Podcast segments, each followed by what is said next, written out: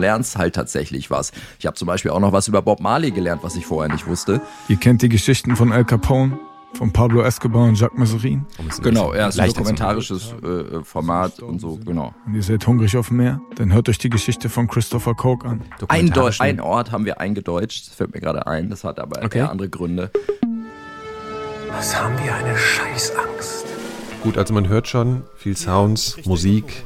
Man hört auch Ken Jebsen schon in seiner typischen Art, wie er so spricht. Ein Freund von Drosten und unterstützt ihn. Wie konnte es dazu kommen? In diesem Podcast wollen wir genau das herausfinden. Ich muss schon sagen, ich bin da noch nicht sehr überzeugt davon, dass ich die Machart oder diese Herangehensweise jetzt da irgendwie besser finde.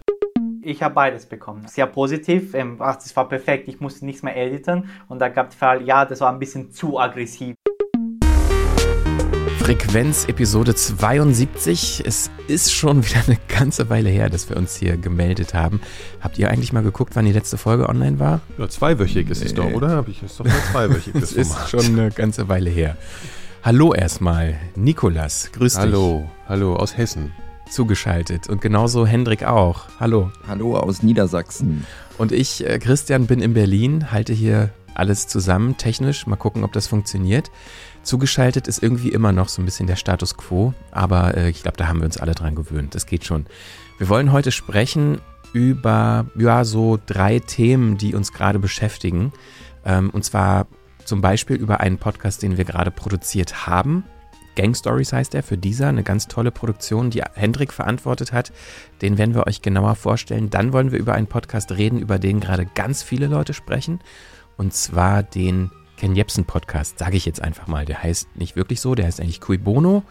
Aber äh, genau, ist gerade Thema in der Szene, in der Podcast-Welt. Sprechen wir drüber. Und wir reden auch über die Grimme Online nominierten Podcasts. Da sind auch zwei Formate glücklicherweise von uns dabei.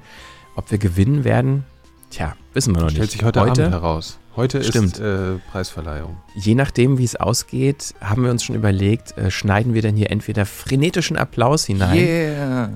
Oder oh. genau. Oder Stille. Und das kommt jetzt.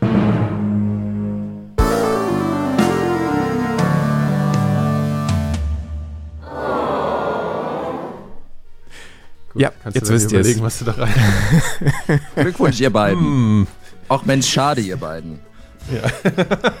Und außerdem wollen wir auch noch sprechen ähm, über ein technisches Thema, was auch für diesen Fall wahrscheinlich äh, sinnvoll wäre. Es gibt nämlich jetzt die Möglichkeit, automatisiert As und Versprecher rausschneiden zu lassen. Da, ähm, äh, echt? Mh, da wollen wir auch drüber sprechen, beziehungsweise ich habe gesprochen mit jemandem, der das programmiert hat. Cleanvoice.ai heißt die Plattform, mehr dazu später. Und Pix gibt es natürlich auch. Ich hatte ja vorhin schon in der Einleitung gesagt, dass wir heute über ein Format sprechen wollen, was uns bzw. Hendrik insbesondere schon sehr lange beschäftigt. Ich glaube, das Thema hatten wir sogar schon in der letzten, in eine der letzten Folgen der Frequenz so abstrakt angerissen, als es um Übersetzungen ging, mhm. um ähm, Spracherkennung, ob uns das irgendwie helfen könnte für ein Projekt, an dem wir arbeiten. Da haben wir das schon mal so angeteased. Mhm. Und jetzt ist es endlich soweit, dass man darüber sprechen kann. Gang Stories für dieser. Ganz kurz aus dem Französischen adaptiert. Hendrik, erzähl doch mal, was eigentlich das Projekt ist, worum es geht. Genau, also äh, wie du schon sagst, Gang Stories ist ein französischer Podcast über, wer hätte es gedacht, Gangs. Äh, und also es gibt in Frankreich schon mehrere Staffeln, ich glaube äh, vier oder fünf, weiß ich gerade gar nicht so genau. Und in jeder Staffel geht es halt um eine berühmte Gang und in der ersten Staffel geht es um die Shower Posse in äh, Jamaika.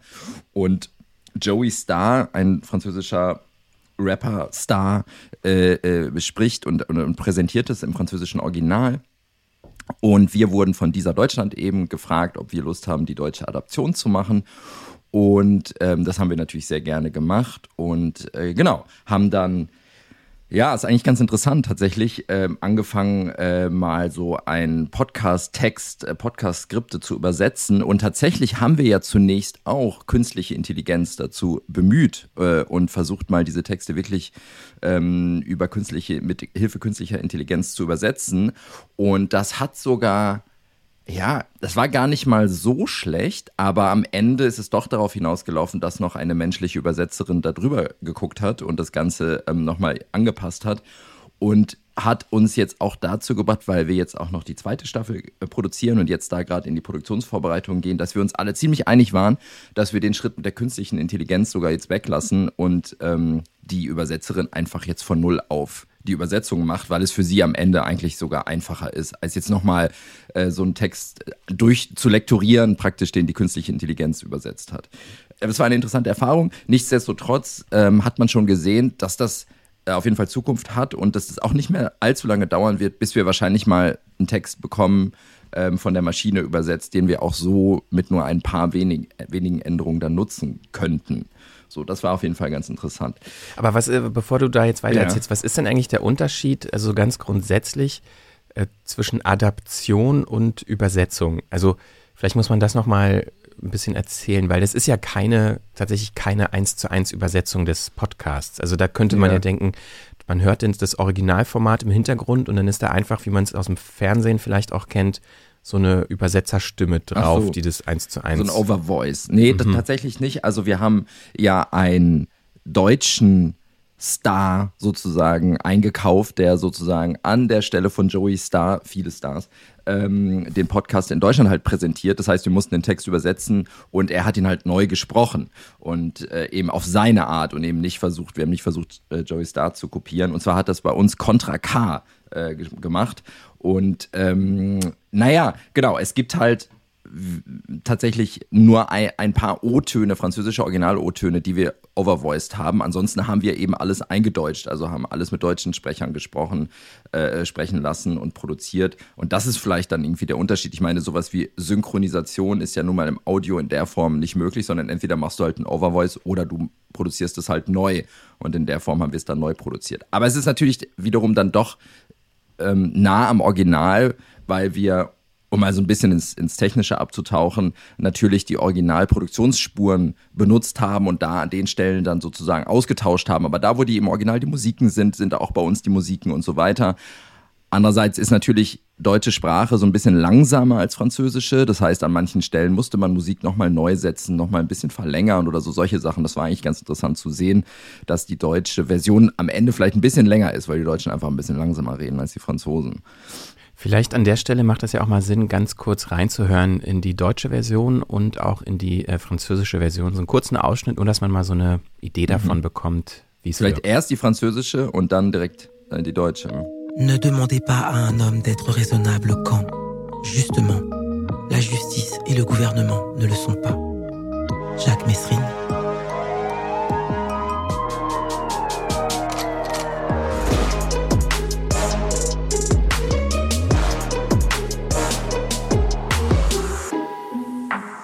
Connaissez l'histoire d'Al Capone, d'Escobar, de Mesrine, comment ils vécurent, comment ils sont morts. Ça vous a plu. Vous en demandez encore. Ihr kennt die Geschichten von Al Capone, von Pablo Escobar und Jacques Mazarin. Ihr wisst, wie sie gelebt haben, wie sie gestorben sind und ihr seid hungrig auf mehr? Dann hört euch die Geschichte von Christopher Coke an, von Stanley Williams und William da Silva Lima von modernen Gangstern, die ihren Namen mit Blut in die Geschichte des Verbrechens geschrieben haben. Gang Stories nimmt euch mit in die gefährlichsten Ecken der Welt und erzählt von außergewöhnlichen Schicksalen, die noch heute nichts von ihrer Brisanz verloren haben. Genau, also hier wird auch nochmal klar, das haben wir so explizit gar nicht gesagt, es handelt sich natürlich äh, nicht um eine fiktive Geschichte. Das macht das, den Begriff Adaption auch nochmal ähm, komplizierter, finde ich, weil es ist, ist eine dokumentarische Erzählung. Also es mhm. ist schon eine ja, journalistisch aufgearbeitete Geschichte. Wäre es eine rein fiktive Geschichte, denn dann benutzt man ja den Begriff Adaption auch nochmal in einem anderen Kontext. Zum Beispiel, dass man dann äh, Orte auch in einem vielleicht deutschen Kontext setzt, der bekannt ist für die Hörenden. Das passiert ja, ja ganz oft auch, wenn, wenn ja. Bücher zum Beispiel übersetzt werden oder Geschichten adaptiert werden aus einem anderen Land, dass das dann in ein Setting gepackt wird, was in dem Land selbst passiert. Das ja. ist natürlich bei einer dokumentarischen... Ein, ein, Ort haben wir eingedeutscht, das fällt mir gerade ein, das hat aber okay. andere Gründe.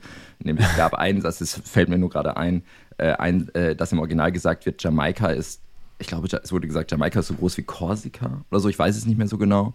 Und da haben wir es, um es für den deutschen Hörer ein bisschen einfacher noch zu machen von der Einordnung gesagt, Jamaika ist halb so groß wie Hessen. Nikolas. Ah, endlich mal nicht das, das Saarland als, als Vergleichsgröße. Nur halb so groß, ne? Ja. Was ich daran besonders spannend finde, ist so dieses, ähm, ja, die Adaption eben einer, einer, ich sag jetzt einfach mal Doku. Um es genau, ja, es ist ein dokumentarisches äh, Format und so, genau, ja. Wir haben relativ lang daran gearbeitet, ähm, tatsächlich, was aber eher an der Organisation lag. Äh, also ich glaube, das Projekt ist jetzt seit einem Jahr äh, im Gespräch und äh, man, wir haben natürlich lange gesucht, auch nach einem würdigen äh, Presenter für das Ganze und ähm, ja, da, da, da, muss natürlich irgendwie viel besprochen werden. Das ist alles nicht so einfach. Und das hat ziemlich lange gedauert. Und natürlich ist dann auch so die Übersetzung von solchen Texten gar nicht so banal, wie es sich vielleicht zunächst anhört. Ähm, auch das hat natürlich irgendwie ein bisschen Zeit gekostet. Ähm, ja, genau. Und dann ähm, eben die eigentliche Produktion des Ganzen. Das ging dann eigentlich relativ schnell, sobald dann mal die Termine standen. Ansonsten ist es das eigentlich. also doch alles ganz einfach gewesen. Alles super easy. Ja. Können direkt weitermachen. Ja, die zweite Staffel hast du ja schon äh, angekündigt. Darf genau. man darüber schon was sagen eigentlich? Also ich habe das Konzept des Podcasts ja eigentlich auch so verstanden, dass es staffelweise jeweils eine komplett andere Geschichte erzählt wird. Ich glaube, soweit genau, kann man ja es geht auch um, um eine andere Gang. Ähm, ich verrate noch nicht um welche, weil ich es ehrlich gesagt gerade vergessen habe. Äh, aber genau, es geht in jeder Staffel um eine andere äh, Gang ähm, irgendwo auf der Welt. Das ist es. Und um das, um das nochmal so ein bisschen auf eine andere und größere Ebene auch zu ziehen, was ich daran auch ganz spannend finde, ist, dass das ja auch ein Trend ist, der sich äh, im Podcast generell wahrscheinlich auch abzeichnen wird. Also, dass man eine Geschichte hat, die man recherchiert, die man produziert und von Anfang an auch schon den internationalen Markt in Anführungszeichen im Blick haben kann, zumindest. Mhm. Ähm, dass man halt ja. eben äh, ja, die internationalisiert. Und gerade bei der Geschichte konkret finde ich es eh ganz spannend, weil es ist ja jetzt das, ja. nicht so, dass es in Frankreich spielt, wo zuerst mhm. äh, es erschien und es spielt auch nicht in Deutschland, sondern es spielt eben in und auf Jamaika. Und es hat auch eine internationale Komponente, politisch, gesellschaftlich, kulturell, musikalisch, die halt irgendwie an sich überall interessant sein kann. Also für jeden Markt, sage ich jetzt einfach mal, mhm. egal welcher Sprache. Ähm, glaubst du, dass das so Themen sind ähm, und Herangehensweisen, die sich auch durchsetzen werden in den nächsten Jahren? Also Geschichten so ja. zu denken, schon auch für einen internationalen Markt? Also ich glaube, wenn man rein über Monetarisierungsmöglichkeiten von Podcasts nachdenkt, dann ist das natürlich irgendwie eine Option. So, ne? Also Budgets bei Podcasts sind bei weitem nicht so hoch wie zum Beispiel bei Film und Fernsehen. Und dann kann man natürlich, wenn man gleich global denkt, da viel effektiver rangehen und natürlich Budgets einfach strikt dadurch erhöhen. Ähm, also ich habe da so zwei Meinungen zu. Das eine ist, ich glaube, ja, das hat total Zukunft und wenn man da die richtigen Themen findet, dann kann man das auf jeden Fall machen. Also gerade dieses Thema eignet sich total, um ähm, es global zu erzählen und in verschiedenen Sprachen auszuspielen. Und es gibt ja auch schon einige äh, Produzenten, Netzwerke, gerade in den USA, die das machen. Wondery ist da ja äh, total groß und total dabei, Dinge gleich global und in verschiedenen Sprachen ähm, zu produzieren und in die Märkte zu bringen. Andererseits muss man natürlich auch sagen, zumindest jetzt ist es noch so, dass so der durchschnittliche Podcasthörer, die durchschnittliche Podcasthörerin ja auch schon eigentlich ist gewöhnt ist, englischsprachige Formate zu hören und zwar weltweit. Ne? Also es ist nicht ungewöhnlich, dass auch Storytelling-Formate in sämtlichen Märkten und in sämtlichen Ländern sowieso auf Englisch gehört werden. So deswegen ist der Markt, anders als es vielleicht beim Fernsehen ist, äh, wo halt ähm, Sprachfassungen sehr wichtig sind weiterhin, ist es beim Podcast noch nicht so. Vielleicht aber, wenn Podcast noch größer wird und noch allgemeiner und noch ein größerer ja, ein größeres Massenmedium werden, dann könnte das natürlich immer interessanter werden, dass, die, dass es auch Sprachfassungen gibt in den jeweiligen Märkten. Also ich bin sehr gespannt, das zu beobachten, mag das auch immer mitdenken, weil ich es auch einfach cool fände, was selber zu machen, wo ich denke, okay, das, das, das kann man auch woanders noch hintragen. Ähm, von daher beobachte ich das sehr, aber ich bin, ja, muss man mal schauen, in welche Richtung sich das entwickelt. Aber ich könnte mir gut vorstellen, dass, dass da mehr kommt in nächster Zeit. Ja, auch bei der inhaltlichen Ausrichtung jetzt speziell zu diesem Format finde ich äh, ganz interessant, dass es zumindest, man könnte so meinen, dass es so geplant wäre, weil wenn man sich die einzelnen Komponenten aus ähm, dem die Geschichte, also aus, aus denen die Geschichte so besteht, man hat halt natürlich ein True Crime Element, so, man hat äh, ein sehr starkes politisches, sogar international politisches Element, man hat ein historisches und man hat halt ein musikalisch äh, popkulturelles mit Reggae und Bob Marley und so weiter. Und diese ganzen Verstrickungen aus eben ja Politik, ähm, Kultur und Popkultur und Reggae-Kultur und so. Also das finde ich äh, sehr interessant und all, also einzeln genommen sind ja diese Elemente ja auch irgendwie so Erfolgsgenre äh, im Podcast. Also, ne, also Politik ist irgendwie Durchstarter, so mhm. True Crime sowieso. Und die irgendwie zu kombinieren, finde ich schon auch eine interessante Strategie. Ja, und auch dieses, äh, vor allem so Informations-, also das, das, einerseits ist es so sehr cool, also jetzt gerade Gang Stories so sehr cool produziert und auf sehr, so einer sehr lässigen Art und Weise eben durch, weil, weil es halt eben auch für Joey Star geschrieben ist. Und es liest sich auch so und es hört sich auch so sehr lässig an und gleichzeitig hast du natürlich auch diese, diesen Informationsanteile, die ja im Podcast immer irgendwie eine Rolle spielen, ne? sodass wenn du irgendwas hörst, willst du dann irgendwie ein bisschen, bisschen schlauer sein hinterher und willst darüber auch ein bisschen was erzählen können. Und es ist tatsächlich in dem Format auch so. Du lernst halt tatsächlich was. Ich habe zum Beispiel auch noch was über Bob Marley gelernt, was ich vorher nicht wusste. Ähm, also so von daher ist es tatsächlich sehr schlau, ähm, ja, irgendwie entwickelt worden und gemacht worden. Das stimmt, ja. Und wenn man in Zukunft noch ein bisschen das im Blick hat, dass etwas vielleicht auch ja, in anderen Sprachen produziert werden könnte und das auch noch mehr mitdenkt von Anfang an, dann macht das total Sinn irgendwie, ja. Kann ich mir durchaus vorstellen.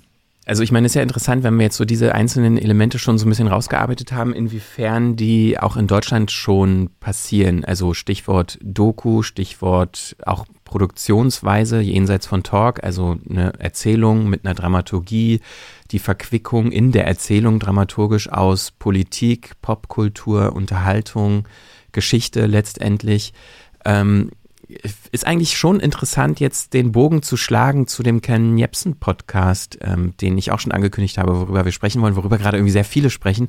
Also da sind ja einige dieser Elemente finden da ja auch Anklang in der Anlage zumindest der, der Geschichte.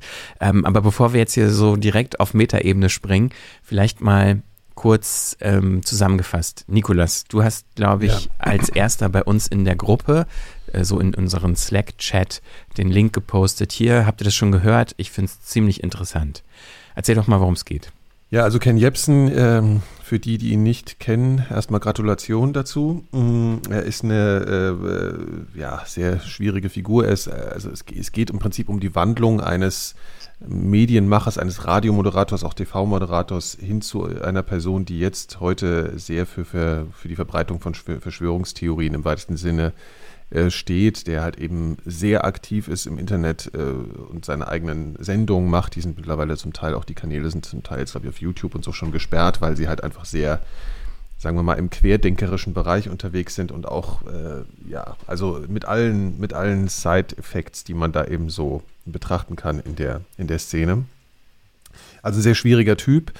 Und die Geschichte kann man ja mal so anreißen, ist, dass er eben äh, als ein äh, großes Talent im Radio, ich spreche jetzt mal primär vom Radio, ähm, äh, galt. Äh, das ist in den 90er Jahren so angesiedelt, also wo äh, auch kommen Kollegen zu Wort, also der auch bei Radio Fritz äh, Moderator war und da so eine sehr punkige, sehr revolutionäre Art und Weise hatte, Radio zu machen, wahnsinnig schnell, wahnsinnig schon sehr auch eloquent und irgendwie sehr, ja, hat für große Aufmerksamkeit gesorgt. Und ähm, die Geschichte erzählt eben äh, davon, wie er dann auch im Radio anfing, seine kruden politischen Thesen zu verbreiten und dann irgendwann seinen Job verloren hat und seitdem halt auf eigene Faust im Internet äh, seine Sachen verbreitet. Ich habe, muss man dazu sagen, die Serie hat ja gerade erst begonnen. Es gibt erst zwei öffentliche Folgen. Manche Leute haben schon vier in der Presseveröffentlichung bekommen. Ich habe nur zwei gehört. Also die, die auch schon öffentlich sind. Genau, und ähm, das ist produziert äh, von, ihr müsst mir jetzt gleich nochmal helfen, weil ich glaube, ich gar nicht alle aufzählen kann, weil es so viele äh, Studio Bummens, NDR, gibt, Studio Bummens, RBB genau. und K2H. Und äh, Cui Bono, What the Fuck Happened to Ken Jebsen heißt der Podcast nochmal in voller Länge, nur das haben wir noch gar nicht gesagt. Genau, ja. Und ähm, ja, also es ist ein sehr großes Team. Sie haben ziemlich lange daran gearbeitet und es ist eine sehr opulente Produktion. Und das jetzt erstmal so als längeres Vorwort, was das überhaupt ist. Und ich bin darüber, also ich hatte vorher noch nicht davon gehört, äh, dass das herauskommen würde. Ähm, und das hat mich so ein bisschen überrascht. Also das ist jetzt einfach, ja, es war auf einmal da und äh, hat eine ziemlich gute PR-Kampagne auch äh, gab es dazu. Also und ist jetzt einfach sehr erfolgreich. Ne? Das ist jetzt, glaube ich, in, den Charts irgendwie auf jeden Fall mindestens mal in Top 10, wenn nicht überall auf 1. Ich weiß nicht, also es wird auf jeden Fall extrem viel gehört, extrem viel diskutiert. Unser bekannter Sandro Schröder hat darüber auch schon eine Podcast-Kritik bei Übermedien geschrieben, wo er sagt, das wäre der Podcast des Jahres. So, das ist jetzt erstmal so die Zusammenfassung, ja, was so der Status quo ist. Und du hast gerade schon äh, gesagt, opulente Produktion. Du hast grundsätzlich schon so ein bisschen so die Geschichte erzählt, aber damit ihr auch einen Eindruck davon bekommt, falls ihr selber noch nicht reingehört habt, hören wir mal den Trailer. Was haben wir eine Scheißangst? Das ist Ken Jebsen. Er ist Verschwörungstheoretiker. Vielleicht der einflussreichste Deutschlands. Mann, haben wir eine Scheißangst, wie das ausgeht. Hier spricht er über Corona. Er vermutet eine Verschwörung der Eliten. Bill Gates ist auch ein Freund von Drosten und unterstützt den und das äh, Robert Koch Institut und Bill Gates. Und Ken Jebsen will sich nicht mehr manipulieren lassen. Wow, das ist jetzt aber ganz schön dark. Ich kenne Jepsen noch ganz anders. Er hat schwarzes Haar und äh, buschige Augenbrauen. Seine Stimme ist laut und aufdringlich. Er macht einen ziemlich brutalen Eindruck. Diese jungen Menschen haben seit Wochen nichts mehr gegessen. Und ich frage jetzt einfach mal hier in die Gruppe, habt, habt ihr vielleicht Hunger? Wollt ihr mal Kekse oder Plätzchen probieren, ja oder nein? Ja! Damals, da war er der wildeste, der innovativste Radiomoderator Deutschlands. Er war der Rockstar und ich war Fan.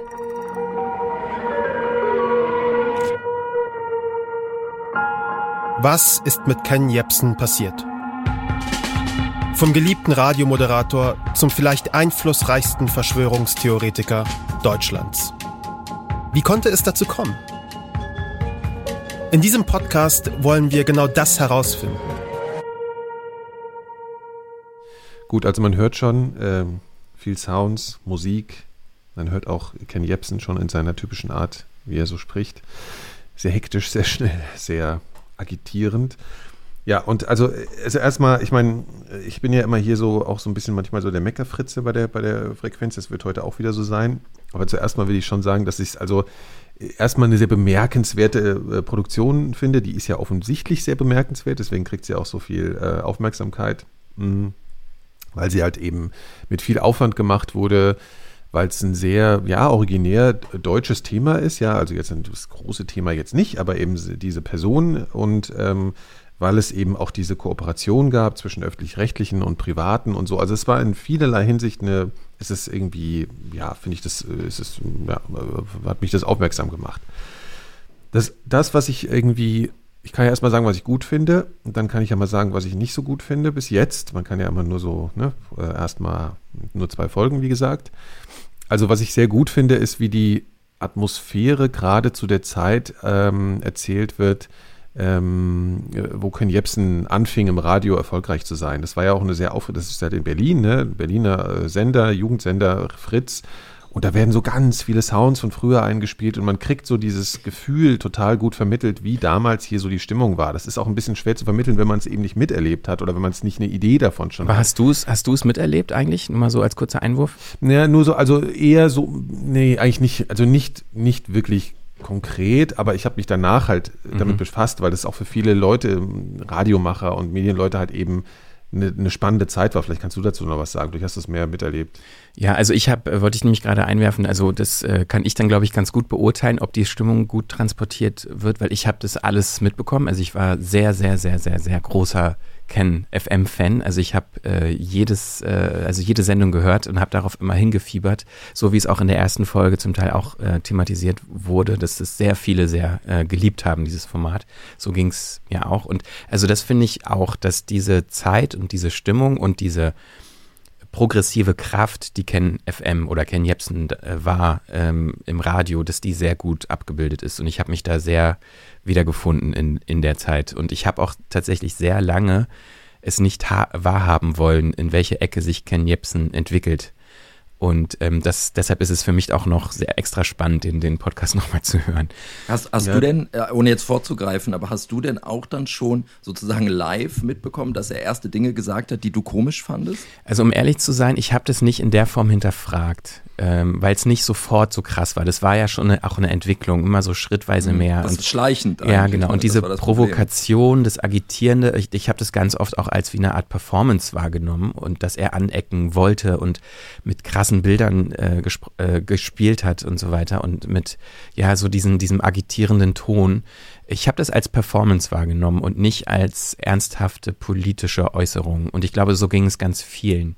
So ja, als Provokation vor allen Dingen auch, ne? Also eine Art künstlerische Provokation, wo du nicht genau wusstest, was steht eigentlich dahinter. Ja, und die man ganz oft tatsächlich, ja. ich habe die als, als ironisch, sarkastisch oft wahrgenommen und nicht als. Und es gab ja noch nicht den Kontext, der heute da ist, ja. ne? Sozusagen mit diesen ganzen Verschwörungsmythen, den hat, das hat man noch anders eingeordnet damals so, ne? Fand es vielleicht schräg, aber es war noch nicht, es gab ja noch nicht so den großen Ballon wie heute. Ja, ja. Genau, also und das und das ist halt wirklich was, also das haben auch andere, wir haben uns ja, wir unterhalten uns ja mit anderen Leuten auch darüber, die sozusagen in dem Bereich so tätig sind oder halt eben auch Berlin erlebt haben und das empfinden wohl alle als sehr gelungen. Was, was man sich da vorstellen muss, also das wird halt nicht jetzt einfach nur so erzählt, wie das so war, sondern es gibt halt wahnsinnig viele Töne, die so kollagieren, zusammengebaut sind, die eben genau das eben auch erstellen. Man hört diesen typischen Sound und früher, man hört die alten Jingles, dann hört man so Sprüche, ja, hier so aus der Nalepa-Straße, was so altes. Also man hört einfach so ganz viele Sachen, wo man so merkt, ach, ich spüre das jetzt gerade. Ja, selbst wenn man nicht äh, sozusagen damals so dabei war, finde ich das sehr gut äh, transportiert. Also primär über dieses Kollagierende, finde ich so. Und naja, und äh, also ich kann jetzt gar nicht mehr so. Also was ich ganz interessant finde, dass ich ähm, ist jetzt schon ein paar Tage her, dass ich die beiden Folgen gehört habe und das jetzt, ähm, ja, also was, was, was, was mir auffällt, ist, ich bin gar nicht so in der Materie drin bei Jepsen. Ja, also ich weiß natürlich so, was mit dem passiert ist oder so, aber diese Geschichte so ganz genau, ich habe die irgendwann schon mal ein bisschen gehört, so, ne, also es gibt ja so einen zentralen Punkt, wir wollen jetzt vielleicht auch nicht so viel vorab erzählen, oder? Also vielleicht nicht so viel spoilern, jetzt so der zentrale Punkt, wo das dann dazu kommt, dass es eskaliert, erzählen wir vielleicht besser nicht ähm, weil das ja für die Spannung irgendwie auch gut ist. Aber es gibt halt so ein paar Personen, die da auch zentral sind und so. Und das Ding ist, was ich halt so ein bisschen erstaunlich finde, ist, dass ich in diesen ersten zwei Folgen eigentlich nichts gehört habe, was ich nicht schon wusste. Und das ist so ein bisschen was ähm, dafür, dass ich da nicht so richtig tief drin bin. Und das Ganze auch gerade, wenn man so den Abspann sich anhört, ähm, schon als ziemlich investigativ auch präsentiert wird, finde ich das gerade noch ein bisschen dünn. Ich glaube, es gibt sechs oder acht Folgen, wird es sein, oder? Wisst ihr das gerade aus dem, äh, so per, ich glaube, sowas um den Dreh.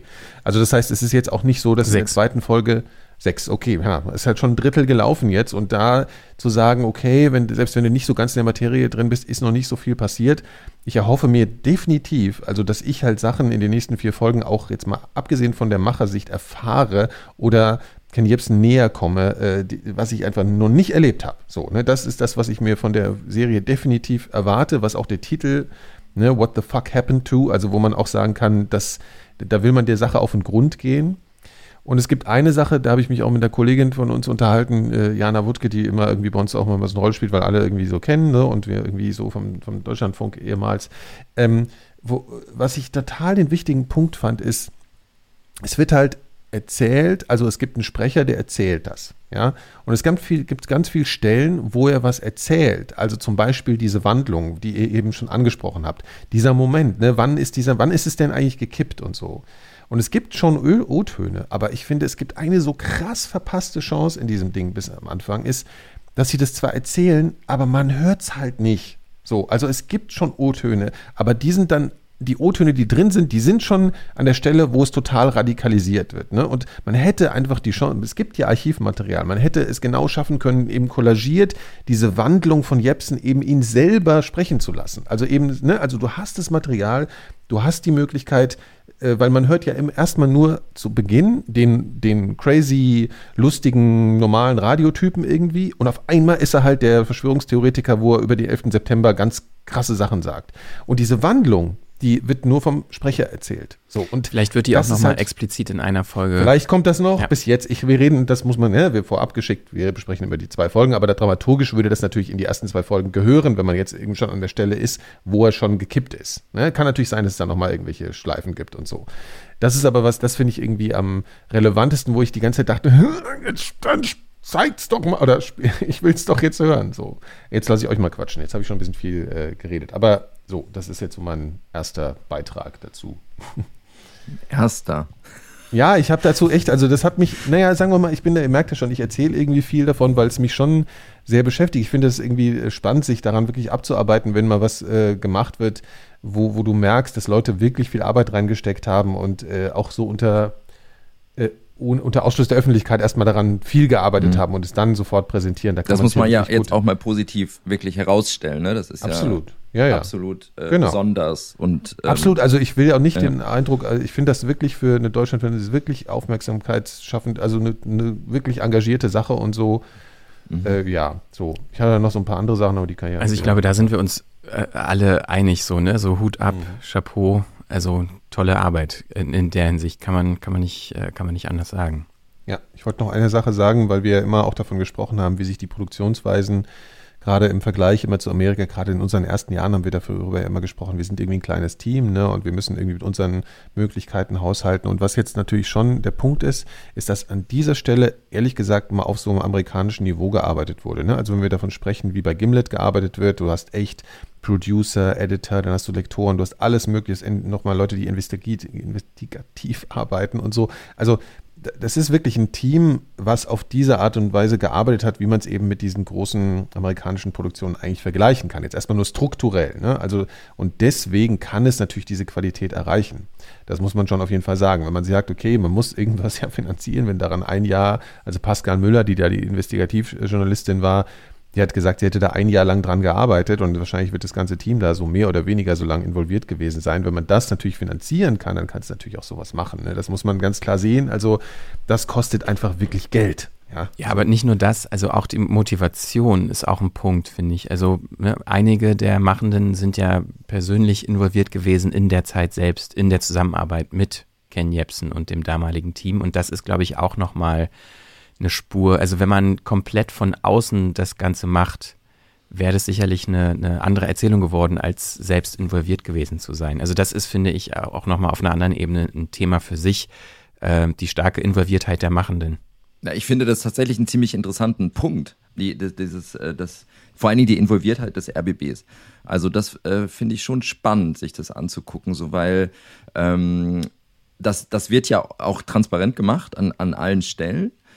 Es ist aber ja auch nicht auszuschließen, äh, nicht, nicht, also man muss ja schon sagen, dass dem RBB auch eine wirklich eine Schuld trifft. Ne, dass so etwas passiert. Also es ist ja schon etwas passiert. Es sind Dinge über den Sender gegangen damals, die hätten nicht über den Sender gehen dürfen. Ich glaube, oder? Da, da ist man sich einig, also auch abseits von journalistischer Freiheit.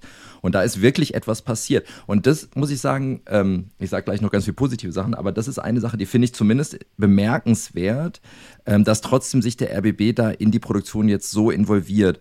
Und es gibt dann ja so ein bisschen diesen, diesen journalistischen Trick zu sagen, okay, jetzt bei der zweiten Folge, den hat der produziert der RBB jetzt nicht mit, weil da geht es viel um die Rolle des RBB. Da sagen, bin also ich mir noch nicht ja, so ganz sicher und ja. das würde ich aber vielleicht auch anderen überlassen, die Analyse, ob das am Ende aufgeht, so heranzugehen, so aus rein journalistischer Sicht. Das finde ich zumindest interessant und diskussionswert irgendwie so. Ja, also ich finde das, ich das ehrlich gesagt äh, auch wirklich tatsächlich ein bisschen kritisch so. Also ich meine, das ist eine Serie, da baut jede Folge einander auf. Also da, also ich will da jetzt gar nicht, man muss nicht so einen riesen Fass aufmachen so, ne? Aber es ist natürlich irgendwie, ich finde es ein bisschen, ich finde es ein bisschen absurd zu sagen, die zweite Mhm. Folge, da hatte der RBB nichts. Das funktioniert auch nicht. einfach ne? nicht. Also das ist, ist äh, einfach das nicht glaubwürdig so. Das ja, ist genau, genau. Das ist so irgendwie versuchen da, das, äh, Ja. sie haben es auf dem Schirm gehabt, diese Problematik, und irgendwie haben sie versucht, die bis jetzt so in den ersten zwei Folgen so zu lösen, und das fand ich echt ein bisschen, da Ja. musste ich einfach ein bisschen grinsen, als ich das gehört habe, wo ich echt dachte so, ey komm. Ja, und da also, fehlt mir dann tatsächlich, da denke ich dann schon, so gerade in der zweiten Folge,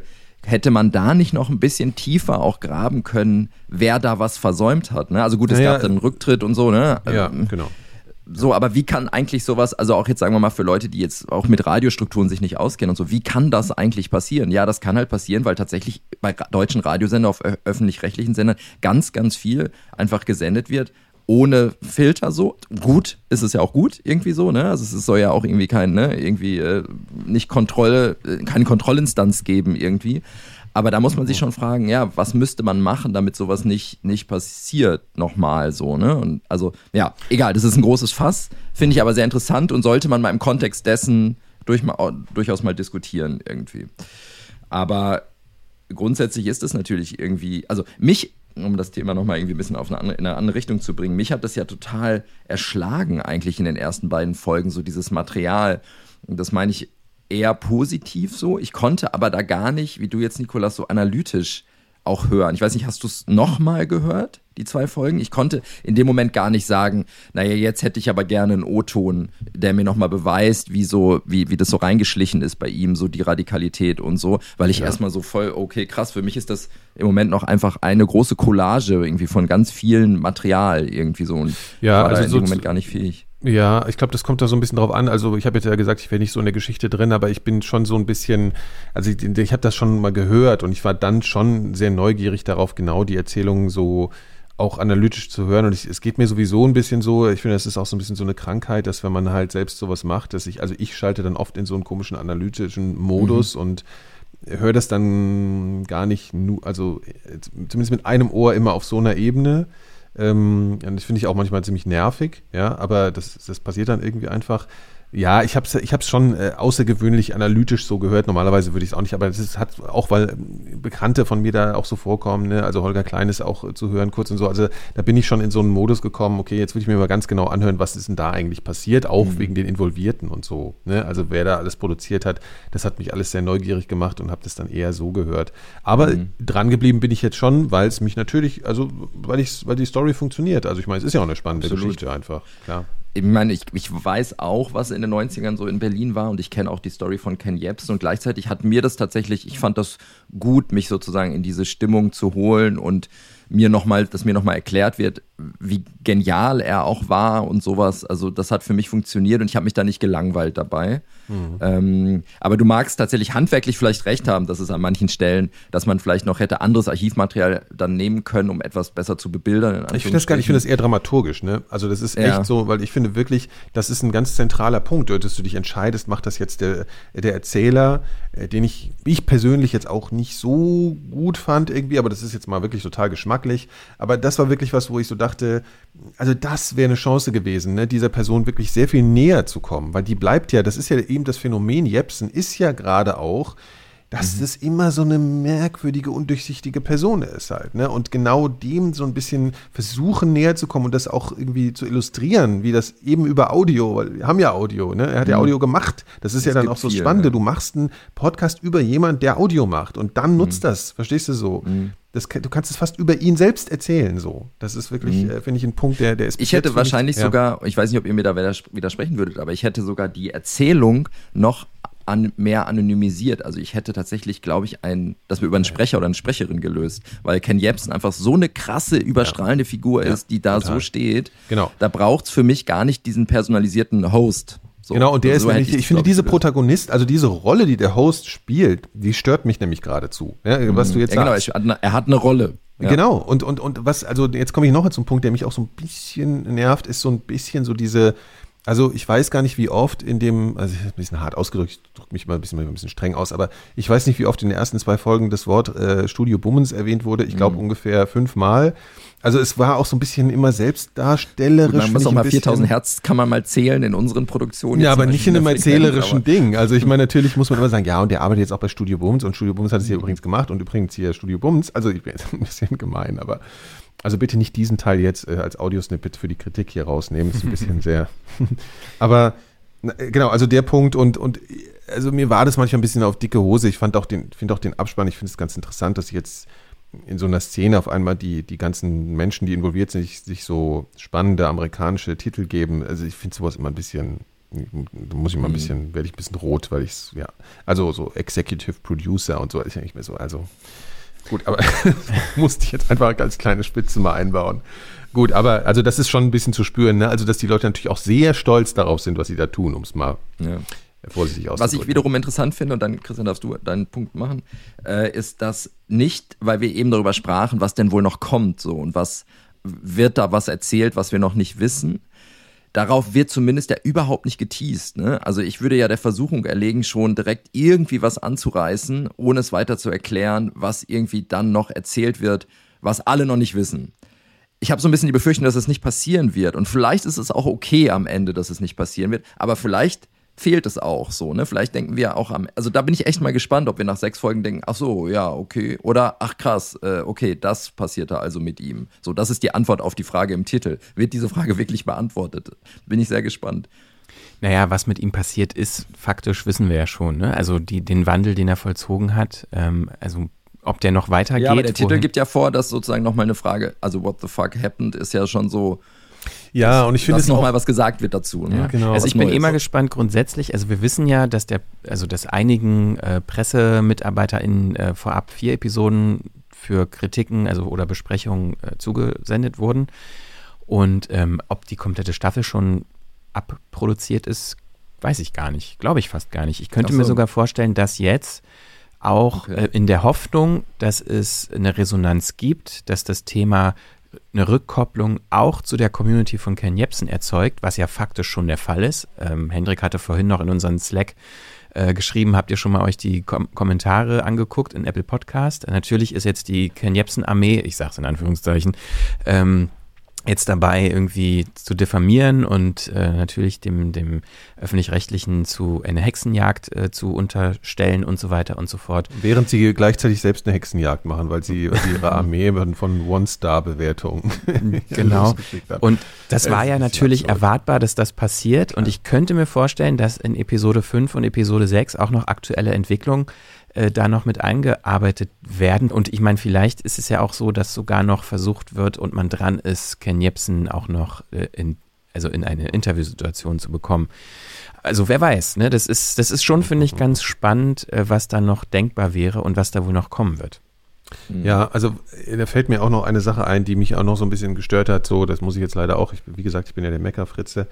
Ähm, aber es ist eine Sache wirklich, die, ähm, die ich echt schwierig fand, ist, dass da Menschen zu Wort kommen, die äh, ihn eigentlich, eigentlich gar nicht so viel mit ihm zu tun hatten, aber ziemlich lange so ihre Meinung so über Ken Jebsen so erzählen, ja. Und das, das ist so ein bisschen der Schuss ins eigene Knie, finde ich, weil wenn du erwartest, dass da eben diese Leute kommen ne, und dann jede, jedes Wort auf die Goldwaage legen, natürlich, ist ja auch richtig so, und das überprüfen und sagen, hier, sag mal, was ist denn, wie fundiert ist denn die Nummer da eigentlich, was ihr da erzählt?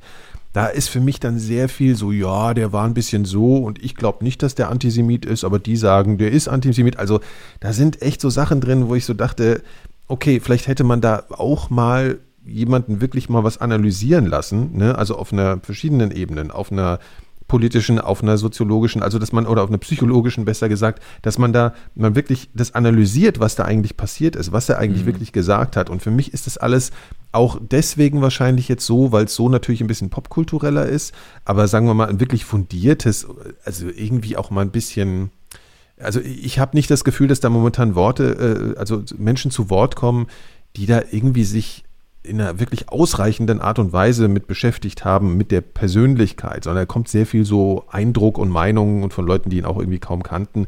Und das finde ich ein bisschen, also so schlimm wie ich den finde, aber auch ein bisschen schwierig so. Ne? Also, weil wenn du dich dem näherst und sagst, jetzt gucke ich mir den genau an, dann musst du auch mit Experten sprechen, die sich damit wirklich irgendwie auf einer anderen Ebene als einer persönlichen Eindrucksebene so beschäftigen. Also das finde ich schon problematisch. Aber wie gesagt, alles immer erstmal so, das kann ja alles noch kommen.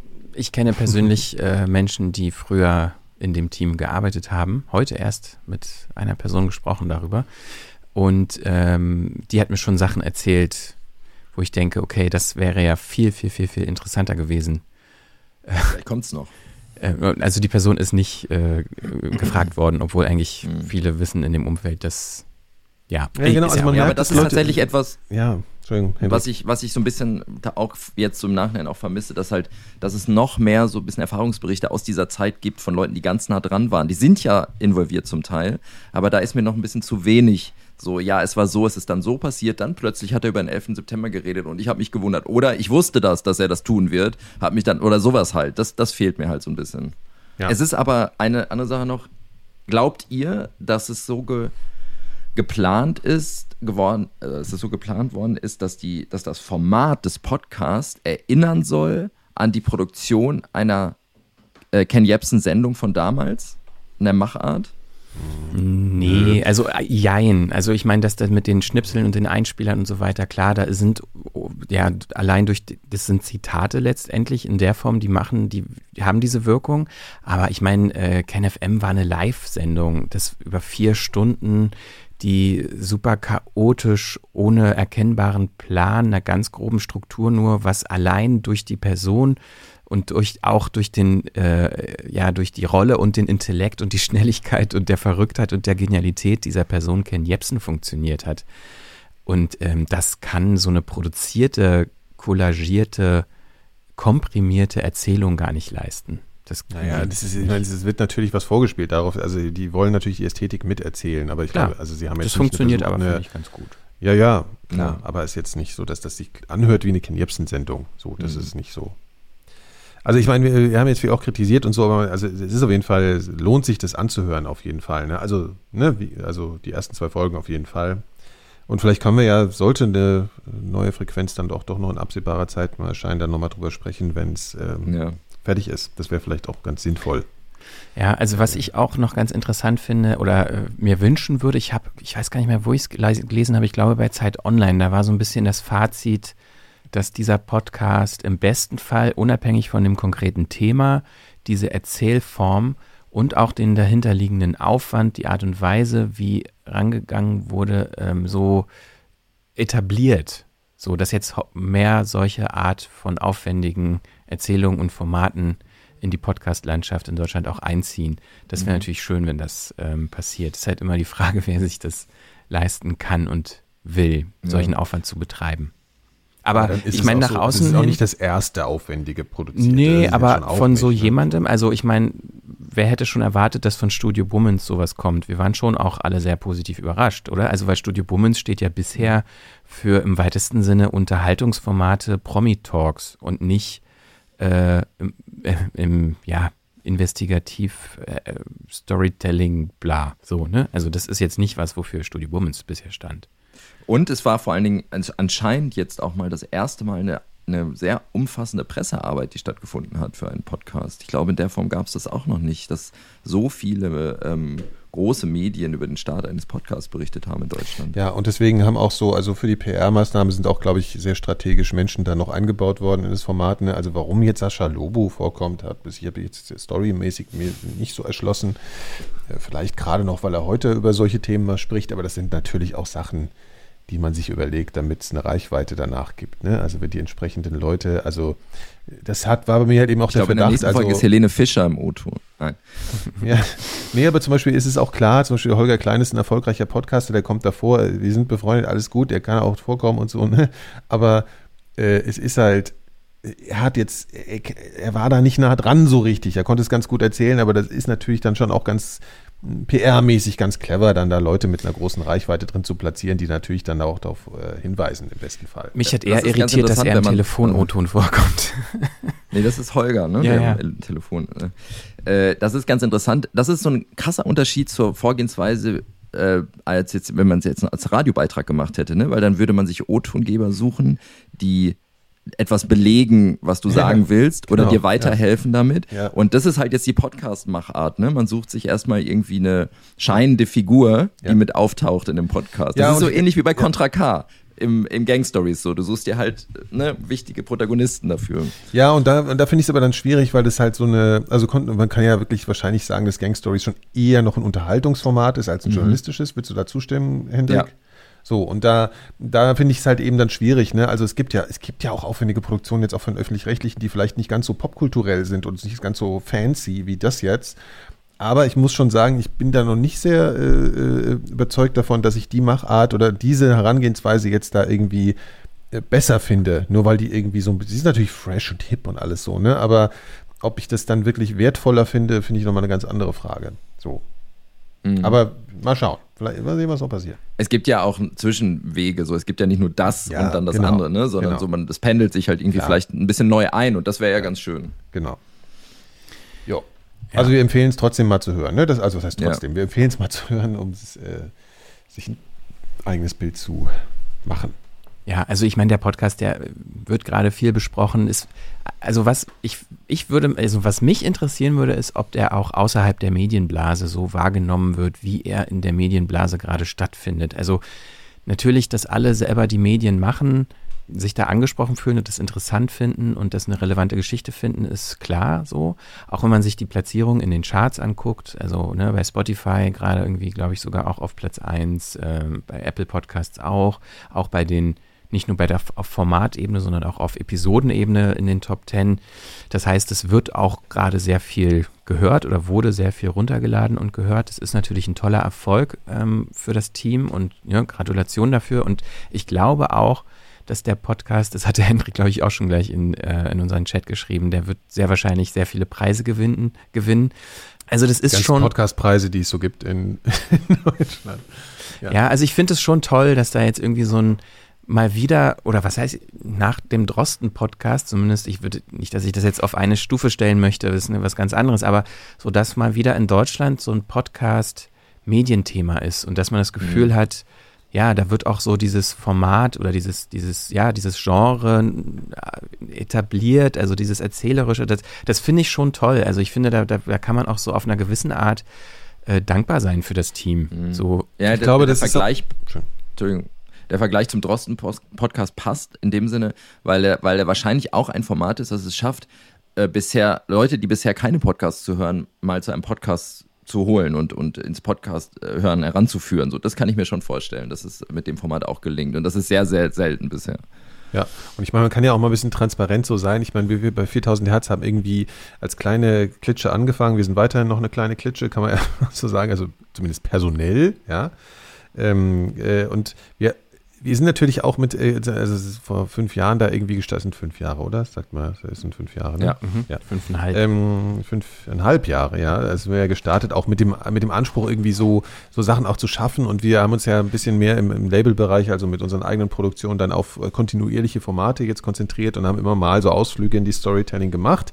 Die äh, aber halt aufgrund so der Kapazitäten das auch nie so auf eine große Bühne gestellt, was es jetzt schon geschafft hat für mich als Podcast-Macher, das hat, äh, also was es bei aller Kritik, die ich habe, was es schafft für mich ist, und ich glaube, das äh, ging zumindest Hendrik auch so, dass man gemerkt hat, okay, hey, das hat Einfluss auf das strategische Denken hier bei 4000 Hertz auch. Ne? Also wir haben ja bisher diese Auftragsproduktion, wo, wo, wo wir auch aufwendigere Sachen machen und bei unseren anderen Sachen sind wir ein bisschen stripped down, aber wir machen halt regelmäßig Folgen und so.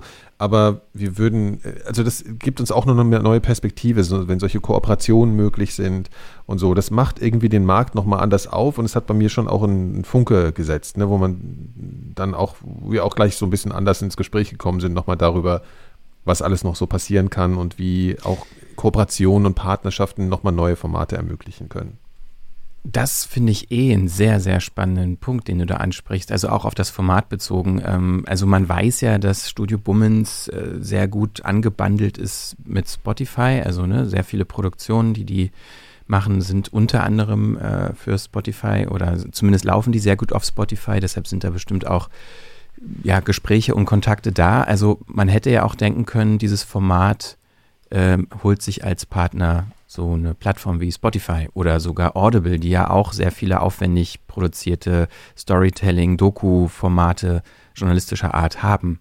Aber nein, es wurde RBB und NDR in der Form als große Partner geholt, die A, die historische Involviertheit in die Person und den Falken Jepsen mitbringen und natürlich, das glaube ich, hat sicherlich auch eine Rolle gespielt, ist jetzt Mutmaßung meinerseits, aber glaube ich, liegt nahe, ähm, juristischen, äh, juristische Rückendeckung. Weil natürlich die, ähm, ja, das, das RBB, äh, die RBB-Anwälte und äh, ja, das Justiziar sicherlich noch um diese Geschichte genau weiß, was damals passiert ist. Und man ist ja auch, ähm, es ist bekannt, dass Ken Jebsen ich sag mal, wenn über ihn berichtet wird in den Medien, da nicht äh, zaghaft ist, auch sofort juristisch die Keule zu schlagen. Insofern glaube ich, war es auch nicht schlecht, den RBB da in der Form auch nochmal mit reinzuholen. Und ähm, ja. ja. aber Thema Partnerschaft finde ich, finde ich sowieso spannend. Ja, und ich meine, man muss aber schon auch sagen, ich meine, es geht ja um, also das Archivmaterial, ob man das alles so gehabt hätte, also die Kooperation macht ja auf inhaltlicher Ebene auch Sinn. Ne? Also aber, naja, aber, aber so die Kooperation mit was ja. sozusagen einem modernen äh, Produktionsfirmen und dem bisschen noch traditionellen äh, öffentlich-rechtlichen Rundfunk, den finde ich eigentlich besonders spannend. Also eben gar nicht so, dass man sagt, man kooperiert jetzt immer nur mit den die Leute, die eh alle auf einer Seite sind, sondern das zusammenzuführen. Ne? Also, und das ist halt die Erwartung, die ich dann auch an so ein Format habe, wo man sagt, okay, man hat hier so ein so, so Schwergewichte in journalistischer Hinsicht, ne? Und äh, ja, traditionelle Häuser mit klaren ähm, naja, Werten oder, oder, oder Kompetenzen besser gesagt. Und dann hast du aber Leute, die irgendwie das moderne Podcast-Medium irgendwie kapiert haben und das zusammenzuführen, das finde ich einfach interessant. Gut, also, ich schaffe jetzt mal eine ganz fiese ja. Überleitung, Aha. weil ähm, ich finde, also man sagt immer, Podcast ist zeitlich unbegrenzt, aber unsere Zeit in der Aufnahme leider nicht, weil wir alle auch noch Termine haben heute. Aber preiswürdiges Format. Und ich würde mich nicht wundern, wenn nächstes Jahr dieses Format auch für den Grimme Online Award nominiert ist. Und äh, ich hatte es schon angekündigt, wir wollen es nicht unerwähnt lassen, dass zwei unserer Formate glücklicherweise dieses Jahr vom, äh, nominiert sind für den Grimme Online Award. Pandemia und, weißt du es schon? Ich meine, was sollen wir jetzt groß darüber reden? Also eigentlich finde ich, es ist eine tolle Auszeichnung, schon nominiert zu sein. Und äh, ich für meine an meiner Stelle möchte erstmal, bevor wir überhaupt wissen, ob wir gewonnen haben oder nicht, äh, Danke sagen an die Hörenden, die für uns abgestimmt haben für den Publikumspreis. Ähm, das ist auf jeden Fall toll. Vielen Dank.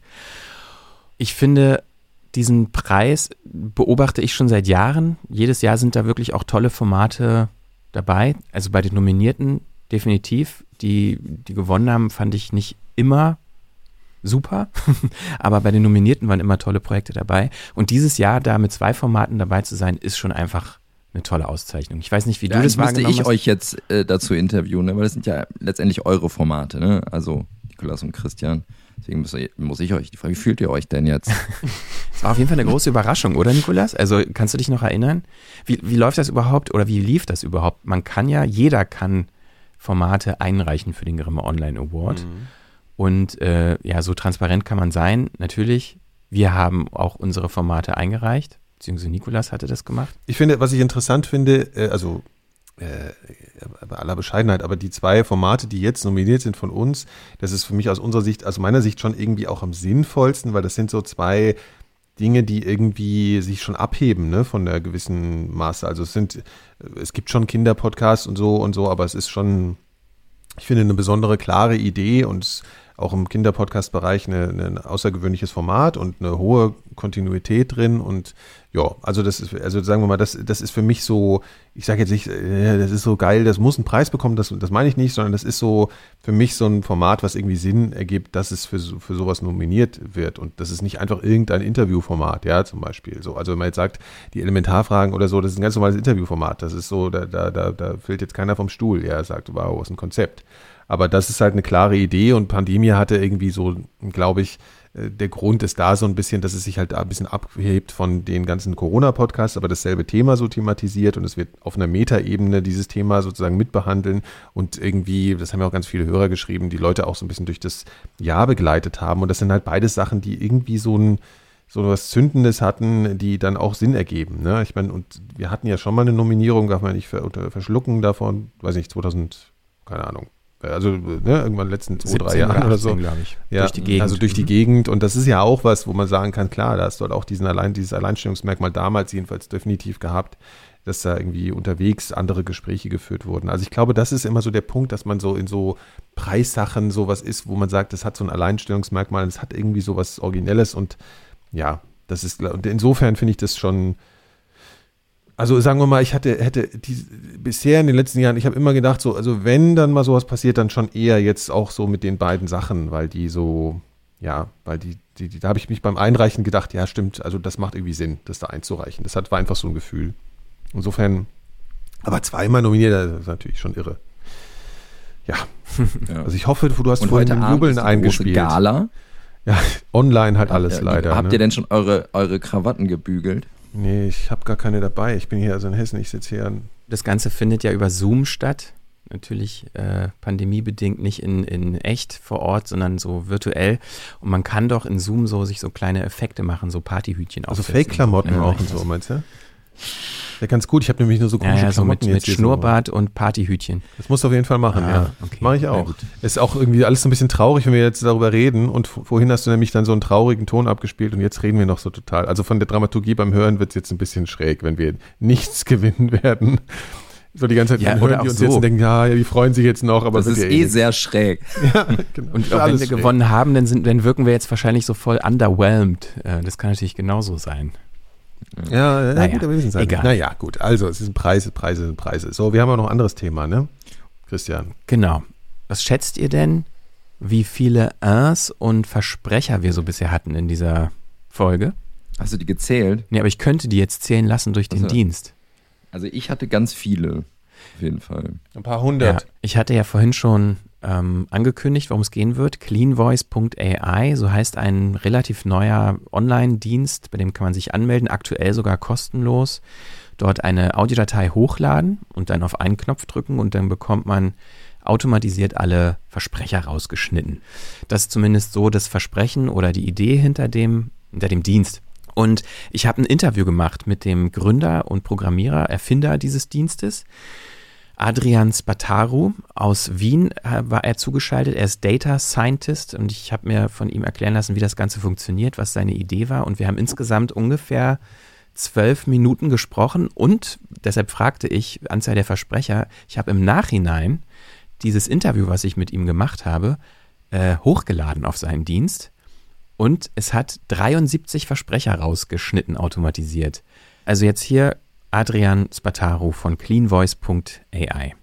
Clean Voice ist ein KI-Tool, äh, mit dem man alle Füllwörter und andere unangenehme Geräusche entfernen kann. Zum Beispiel ähm, a, ähm und so weiter. Aber Mundgeräusche wie die beim Gespräch immer vorkommt. Und es ist so, besonders beim Interview wie jetzt, es, da kommen diese Geräusche sehr oft vor und es, es ist einfach meistens unangenehm, diese, diese Podcast anzuhören, äh, wenn äh, ständig nur Füllwörter vorkommen. Aber jetzt äh, ein- eine kurze Unterbrechung. Das ist mich sofort was, was mir als Idee oder als ähm, Punkt so eingefallen ist. In dem Kontext, genau jetzt gerade, war das ja ein Zitat. Dein äh, m, z. du wolltest ja quasi klar machen, worum es inhaltlich geht. Würden wir diese Aufnahme jetzt bei Clean Voice hochladen, wäre der Kontext dessen, deines Zitates ja eigentlich schon wieder gar nicht mehr vorhanden, richtig?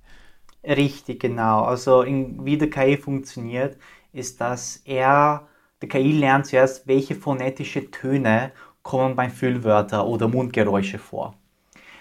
Und dann er versucht im Audio diese Töne und Geräusche zu erkennen.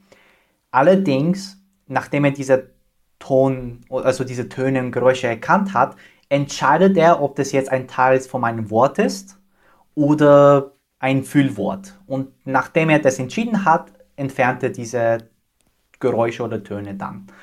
In unserem Fall, bei diesem Beispiel hier, wird es entfernt, weil das nicht jetzt ein Teil von einem Wort. Also um das besser zu verstehen, ähm, nehmen wir zum Beispiel, mh, aber ich habe aber sehr lang jetzt ausgesprochen und das äh beim aber ist ein Füllwort. Allerdings, weil das ist ein Teil des Wortes, aber wird nicht entfernt.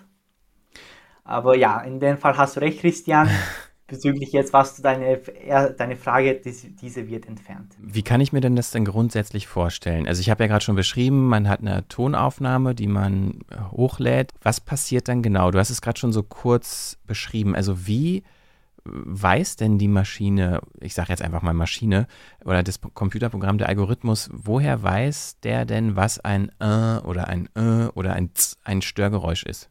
Der Algorithmus hat Stunden vom, nein, ich glaube jetzt schon, ja, 100 Stunden vom Audios, genau gesagt Podcast angehört und da ich es und dann mit der Zeit hat er gelernt, was ist jetzt Mundgeräusch oder nicht Mundgeräusch vom Hilfe vom Mensch. Also ich habe quasi die Maschine gesagt, das ist ein Podcast, das sind die Füllwörter, die sollst du mal entfernen, diese Ös nicht entfernen. Und dann mit der Zeit lernt er schon, aha, okay, das ist jetzt ein Füllwort und das ist jetzt ein Wort und dieses soll nicht entfernt werden diese menschlichen Zwischenebenen, wie zum Beispiel Zweifel, Unsicherheit, Aufgeregtheit, die haben ja auch einen Informationsgehalt. Also wenn wir Menschen zuhören beim Sprechen, die eben unsicher sind, aufgeregt sind, dann stottern wir vielleicht, dann ähm, versprechen wir uns, wir haben Ers und das sagt uns ja auch was und das kommuniziert auch auf einer menschlichen Ebene was. Wenn das alles entfernt wird, wäre dieser menschliche Eindruck, der in der Kommunikation ja existiert, nicht mehr vorhanden.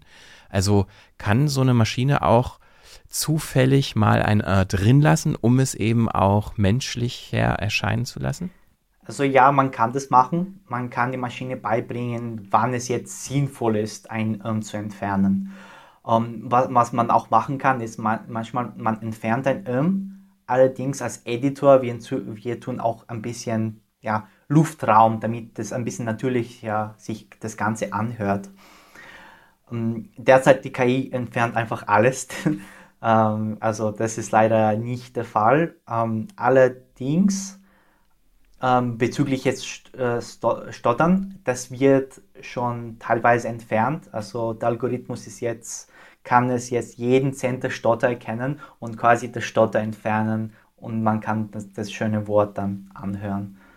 Aber das wird erst in, also in Juli, glaube ich, wird es ehrlich genau, in Juli, Mitte Juli soll es dann der Algorithmus dann das schon gut beherrschen. Aber jetzt diese menschliche Perspektive, ähm, das muss noch, das ist noch viel zu arbeiten.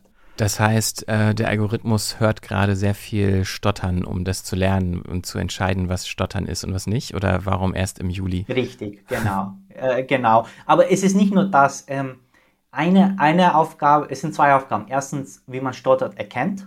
Und zweitens, was soll man entfernen? Weil es ist nicht immer offensichtlich, es gibt viele Arten, wie man stottern kann.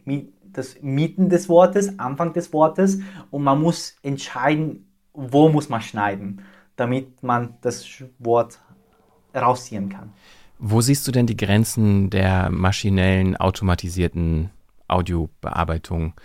Also nicht nur aus einer technischen Perspektive, sondern auch aus einer inhaltlichen letztendlich, ähm, weil wir auch immer wieder diese Diskussionen intern bei uns in der Produktion haben, wie viel Ers wir zum Beispiel, wie viel Versprecher wir entfernen sollen. Ähm, weil ich hatte vorhin schon angesprochen, dass es ja auch irgendwie Teil der Kommunikation einfach ist. Gleichzeitig finde ich persönlich, schwingt da auch so die Debatte mit, die in einem visuellen Kontext schon äh, geführt wird, zum Beispiel was Filter bei Instagram angeht, dass halt immer alles glatt gezogen wird und irgendwie eine nicht mehr wirkliches Abbild der Realität präsentiert wird, sondern eben so eine cleane, saubere, fehlerfreie, fast schon künstlich wirkende ähm, Variante der Realität. Wenn, wenn sich das auch auf Audio überträgt und Audio und gerade Podcast steht ja sehr stark für Begriffe wie Authentizität zum Beispiel ähm, Glaubwürdigkeit, ähm, Menschlichkeit letztendlich, echte Kommunikation zwischen Menschen, wenn die so maschinell bereinigt wird, siehst du da vielleicht A, nicht nur eine technische Grenze, sondern vielleicht auch, dass man da einen Schritt zu weit gehen kann, dass man so dieses menschliche Element zu sehr entfernt? Ich gebe dir recht, es kann, das, es, es kann gefährlich werden in dem Sinne. Ich weiß selber, dass mit Clean Voice beim, beim bestimmten ähm, Aufnahmen hört sich das Ganze ganz unnatürlich an. Das gute Nachricht ist, dass wenn es jetzt zu glatt, wenn es zu sauber ist, wir als Menschen merken das. Also eben, wie wir erkennen jetzt die Fake, Fake Videos oder Fake Bilder jetzt auf Instagram, so ist es auch im Audio. Wir merken das, wenn es ein bisschen zu unnatürlich, zu sauber ist. Und da die Maschine kann jeden Fall jedenfalls ein bisschen weit gehen, wenn man jetzt nicht den Algorithmus entsprechend trainiert. Ähm, aber die, ich glaube, die Frage geht jetzt ein bisschen einen Schritt weiter und zwar eben, was wir jetzt ähm, quasi jetzt unsere Menschlichkeit in unserer Stimme, diese sollen wir auch das entfernen. In dem Fall sollen wir das nicht machen. Ich, ich sehe, ich sehe so, man, man wenn wir ab und zu irgendeinen Arm entfernen, ist nicht wirklich schlecht. Weil am Ende des Tages, auch wenn wir jetzt weil wir wollen jetzt auch den Inhalt und die Emotionen äh, verstehen von meinem Podcast. Aber allerdings, wenn ich jetzt sehr viele Ums, das unterbricht den Flow, weil manchmal der Sprechende bei dem Interview muss sich überlegen, was er sagen möchte. Er überlegt jetzt, formuliert die Gedanken. Es ist so, dass viele Füllwörter kommen vor. Und bis er die, die Gedanken konkretisiert hat, hat man dann vielleicht den Zuh Zuhörer verloren. Und dadurch eben, das ist auch schade, weil man möchte irgendwas an den Zuhörer kommunizieren. Und wenn man das eben, wenn man den verliert, dann was ist der Sinn von dem Ganzen noch? Äh, was ist denn so das Feedback bisher, was du bekommen hast? Äh, ist es also, oh, endlich Arbeitserleichterung pur, endlich muss ich nicht mehr die Ernst rausschneiden? Oder ist es auch ein bisschen kritisch, wie vielleicht mein Unterton so ein bisschen rüberkommt? Äh, dieses, ja, alles irgendwie entfernen ist irgendwie auch nicht so gut. Was ist so das Feedback bisher? Ich habe beides bekommen. Also ähm, sehr positiv. Ähm, ach, das war perfekt, ich musste nichts mehr editieren. Und da gab es Fall, ja, das war ein bisschen zu aggressiv im Sinne von, ja nicht alle Irms entfernen oder zumindest mal irgendwelche Pausen zufügen, damit man das, damit es ein bisschen natürlich sicher, natürlicher sich Ganze anhört. Ähm, also es ist immer so ein Mix dazwischen. Um, die Podcast-Editors, da habe ich eine andere Art von Feedback bekommen und es ist so, sie sehen die KI äh, Clean Voice als ein Vorschlagwerkzeug und nicht als ein Tool, das automatisch das Ganze bearbeitet. Das würde bedeuten, keine Ahnung, welche Tool, ob, ob, sagen wir Reaper oder Adobe Audition, ich kann sehen, wo die UMs sind, aber der Editor selber möchte sie entfernen. Weil, und ich glaube, das macht auch Sinn, jetzt in die Richtung eher zu gehen, als, als eine Unterstützung und nicht jetzt als Ersatz als Editor. Das habe ich auch gesehen. Das ist dann wahrscheinlich das, was jetzt noch im Beta-Modus ist, der Export äh, also die Zeitmarken sozusagen, ne? Also dass du oder dass der Dienst halt einfach visualisiert mit einer Markierung in der Audiodatei. An der Stelle ist sehr wahrscheinlich ein A, aber das zu entfernen und wie man die Blende macht im Schnitt und so weiter, das ist dann dem Editor oder der, ja, der Cutterin überlassen. Ja, finde ich auch eine sehr gute, eine sehr gute Option. Vielen Dank, Adrian, und äh, alles Gute für deinen Dienst. Cleanvoice.ai könnt ihr natürlich jederzeit auch selbst ausprobieren. Verlinkt auch in den Show Notes. Danke. Danke. Ciao, ciao. Adrian Spataru von cleanvoice.ai und damit kommen wir wie immer am Ende dieser Folge oder dieses Formats zu den Picks, denn wir haben wieder ein paar Empfehlungen für euch. Und anfangen darf diesmal Hendrik. Und zwar, und es ist auch kein Geheimtipp, aber ist ja egal. Und Serial, meinst du Serial, dieses ja, Serial damals? Serial. Reloaded. Serial, ja, zwei, aber zweite Staffel, ne? Für das ah, ja, logisch. Zweite Ja, Staffel. klar. ja. Mhm. Äh, äh, Day X von der New York Times, äh, beziehungsweise von einer New York Times Korrespondentin, nämlich, ich glaube, wahrscheinlich der Berlin-Korrespondentin, ähm, über ein deutsches Thema, also über äh, die ganzen, äh, äh, den ganzen rechten Untergrund in Deutschland, in, auch in der Bundeswehr beim KSK und ähm, ja, ich finde es interessant gemacht, auch aus deutscher Perspektive, auch wenn man in den, in den Themen ja ein bisschen mehr drin steckt, so sagen wir mal, ähm, wenn man deutsche Medien sowieso konsumiert, äh, kennt man das natürlich alles, aber es ist natürlich auch aus Machersicht äh, wieder extrem gut produziert. Ähm, spannende, äh, auch äh, ja, eigentlich deutsche Interviewpartner, also zum Beispiel Claudia Roth, die darin auftritt und ähm, interessante Sachen sagt. Ähm, ja, ich glaube, ich belasse es dabei. Es sind, glaube ich, äh, drei oder vier Folgen mittlerweile erschienen, läuft also gerade so aktuell. Und ich kann es nur empfehlen, äh, Day X von der New York Times äh, über ein explizit deutsches Thema, aber aufbereitet für ein internationales Publikum. Geht dir das oder ging dir das beim Hören auch so, dass du das mit einer anderen Aufmerksamkeit gehört hast? Weil, Mhm. gerade weil es sozusagen ein ausländisches Medium ist, was über ein Ja. Thema, was in Deutschland passiert, handelt. Ja, äh, klar. Ja. Auf jeden Fall, natürlich, ganz klar. Äh, ich glaube, die Macherin ist eine Deutsch-Amerikanerin. Ich, ich habe nicht recherchiert, aber ich würde es vermuten, weil sie ja in den O-Tönen mit fließendem Hochdeutsch zu hören ist und gleichzeitig den Podcast ja auch in besten amerikanischem Englisch spricht. Ähm, das heißt, ich glaube, sie ist auch sehr involviert äh, in die deutsche Medienwelt und in das deutsche, äh, glaube ich zumindest, also ohne es jetzt genau zu wissen. Ähm, Finde ich aber auch ganz interessant, dass, dass sie da auch so eine Art Hybridstellung hat. Ja, also ich habe es noch nicht geschafft. Du hattest es ja auch mal schon bei uns hier im Chat gepostet, dass es hörenswert ist. Ähm, ich habe es zumindest schon mal runtergeladen, aber ich habe es noch nicht gehört. Bin aber gespannt.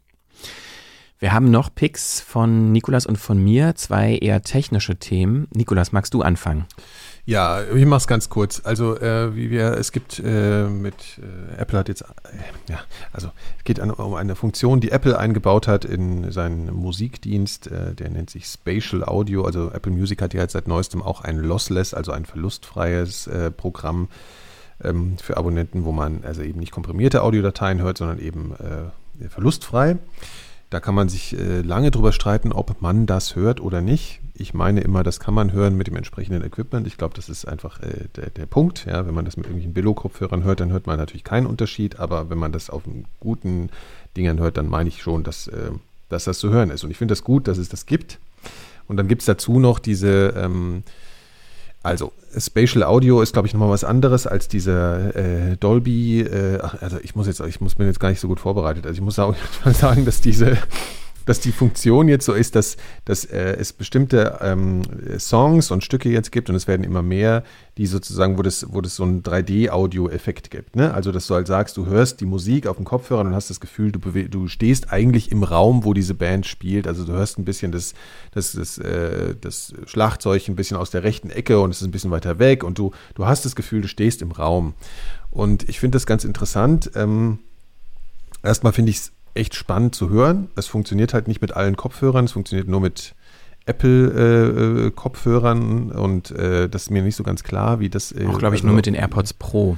Ja, ja, mhm. genau, genau. Also es ist so ein bisschen unglaublich mit den AirPods Pro Max, die für 80.000 Euro zu, äh, billig im, im Handel zu haben sind. Also das ist alles so ein bisschen äh, ja, begrenzt und auch nur bedingt möglich zu hören. Aber es ist echt spannend, wie so, die haben gerade so alte Sachen geremastert. Also die Beatles selbst werden sich da wohl nicht mehr dran gesetzt haben, aber es gibt auch Beatles, die äh, Beatles-Songs und so. Also das ist schon ganz interessant, das mal zu hören. Du hast das Gefühl, du hörst die Songs nochmal auf so einer ganz eher anderen Ebene. Das funktioniert gut. Ich finde das spannend und finde das irgendwie gut und ich höre das ganz gerne gerade. Aber es ist natürlich nur ein winziger Ausschnitt des Katalogs, der jetzt gerade so zur Verfügung steht.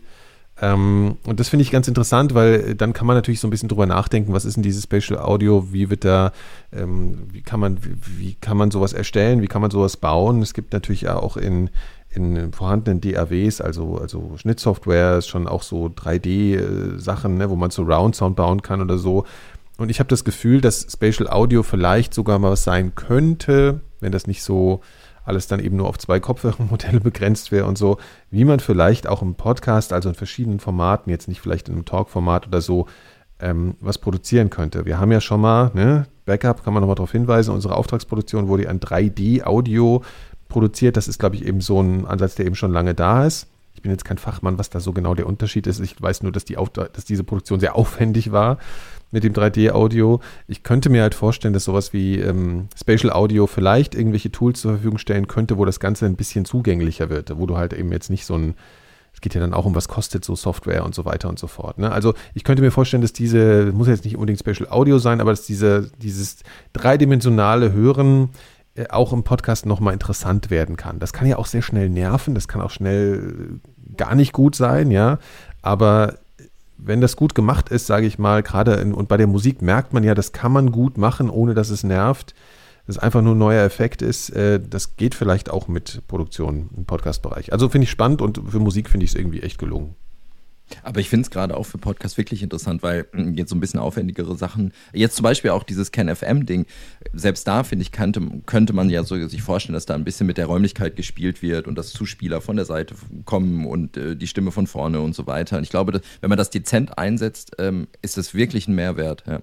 Ja, vor allen Dingen, wenn es halt irgendwie tatsächlich auch noch was mit der, mit der, mit der, wie damals auch bei Backup, muss man ja ganz klar sagen, ne, wo, wo es darum ging, digitalen Assistenten im rechten oder linken Ohr zu haben und dann dieser mhm. Effekt da, ich, du hast, trägst mich normalerweise immer links, sagt diese Stimme und dann wechselt der Sound auf die andere Seite. Das haben wir natürlich ja, extra dafür, um das ein bisschen zu demonstrieren. Aber das ist, ähm, wenn es ja. sozusagen in die Story eingewoben ist, ist äh, kann es ja nochmal spannender sein, ne? Ja.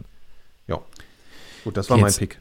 Ja, jetzt meiner fällt da eigentlich krass ab, weil ich habe eigentlich auch einen Audio-Sound-Pick, ähm, aber der soll eigentlich für mich oder auch für die Hörenden dazu dienen, zu belegen, dass kleine, subtile Änderungen manchmal einen viel, viel größeren Einfluss haben auf die Audiowahrnehmung als vielleicht sowas, ja, scheinbar riesig großes wie Spatial Audio. Weil ganz ehrlich, ich glaube, ganz viele Leute äh, erkennen wahrscheinlich eh nicht so ein Unterschied zwischen 3D, Audio und Stereo, weil auch Stereo auf zwei Kopfhörern erzeugt ein räumliches Gefühl bei vielen, also je nachdem, wie man es produziert. Und äh, ganz viel macht ja auch das Gehirn in der Interpretation. Na, aber egal, das führt zu weit. Also mein Tipp, mein Pick ist äh, letztendlich die neueste Version von Google Android, also das Betriebssystem für äh, Google-Handys, weil die haben ähm, in der neuesten Version, die es bisher nur als Beta gibt, eine automatisierte Audioblende endlich mal integriert. Also iPhone-NutzerInnen werden jetzt irgendwie gähnen, wenn man zum Beispiel von einer äh, Musik-App zu einer Podcast-App wechselt ähm, und halt nicht auf Stopp und auf Play drückt, sondern ne, einfach in der anderen App, während Musik läuft, auf Play in Podcast drückt, dann passiert automatisch eine Blende. Das war bei Android bisher nicht so. Also da war eigentlich immer ein sehr uneleganter, einfach Hard Cut, den ich schon immer ekelhaft fand. Ich würde wirklich gerne den Begriff ekelhaft benutzen. Und es ist jetzt eben nicht mehr so. Und jetzt ist es so, dass es endlich eine Blende gibt. Und ich finde das so interessant, weil ich es nicht erwartet habe. Ich habe diese neue Version des, Betriebssystem, äh, des Betriebssystems installiert und habe schon sofort gesehen, dass auch die grafische Oberfläche, dass da viel mehr Verspieltheit drin ist, dass da so subtile Animationen passieren, wenn man irgendwelche Apps öffnet, wenn man Homescreen hin und her swiped, was nie in der Form bei Android war, aber bei ähm, Apple ähm, iOS ähm, schon immer so sehr verspielt war. Und diese Verspieltheit und dieses, die, diesen, diesen Fokus auf Kleinigkeiten und Details, die sind jetzt auch bei Android da. Und das sogar auf der Audioebene. Und ich, mich hat es wirklich sehr, sehr, sehr befriedigt, das erste Mal zu erfahren, wie das klingt. Und ich habe es sogar aufgenommen. So, jetzt hier meine Testaufnahme kurz. Einmal Musik.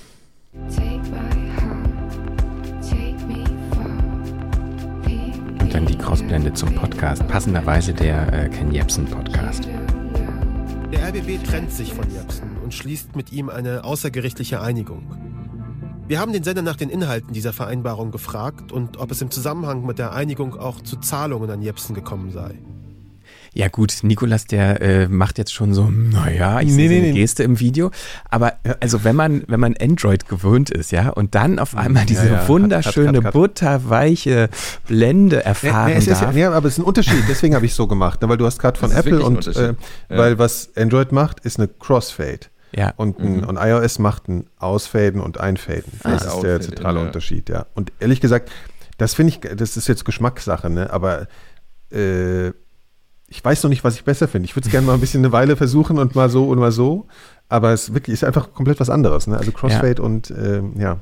Aber also ich finde, das ist, ich finde, das, das hat mich auch als Audiomacher so ge gekriegt, ja, weil das ist so eine Kleinigkeit. Es ist wirklich eine winzige Kleinigkeit in der Entwicklung eines Betriebssystems, dafür zu sorgen, so eine Blende einzubauen. Aber das hat so einen großen Effekt, also wahrscheinlich nur auf mich, weil ich so ein Audio-Nerd bin, aber es ist so wohlig, warm, schön. Also, äh, ja, ich ja. wollte gerade fragen, du hast natürlich jetzt auch sehr sanfte Musik genommen. Ich habe mir überlegt, wenn man jetzt so irgendwie so ein Death Metal oder Grindcore-Gehacke dann hört und dann auf einmal ein Crossfade reinmacht, wo dann noch einer reinlabert, könnte ich mir vorstellen, ist es nochmal was anderes. Aber ja. das muss, muss ich mal ausprobieren. Das ist interessant.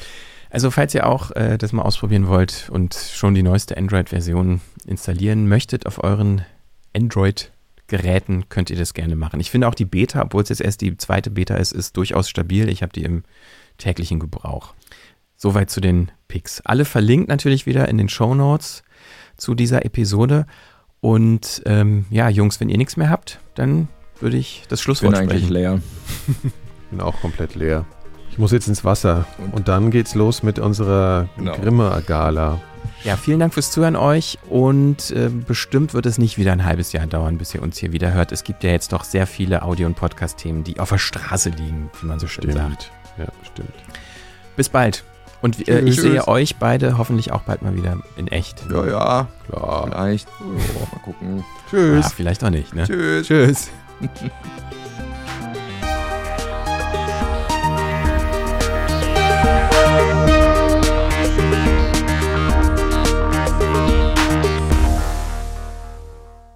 Eine Produktion von 4000 Hertz.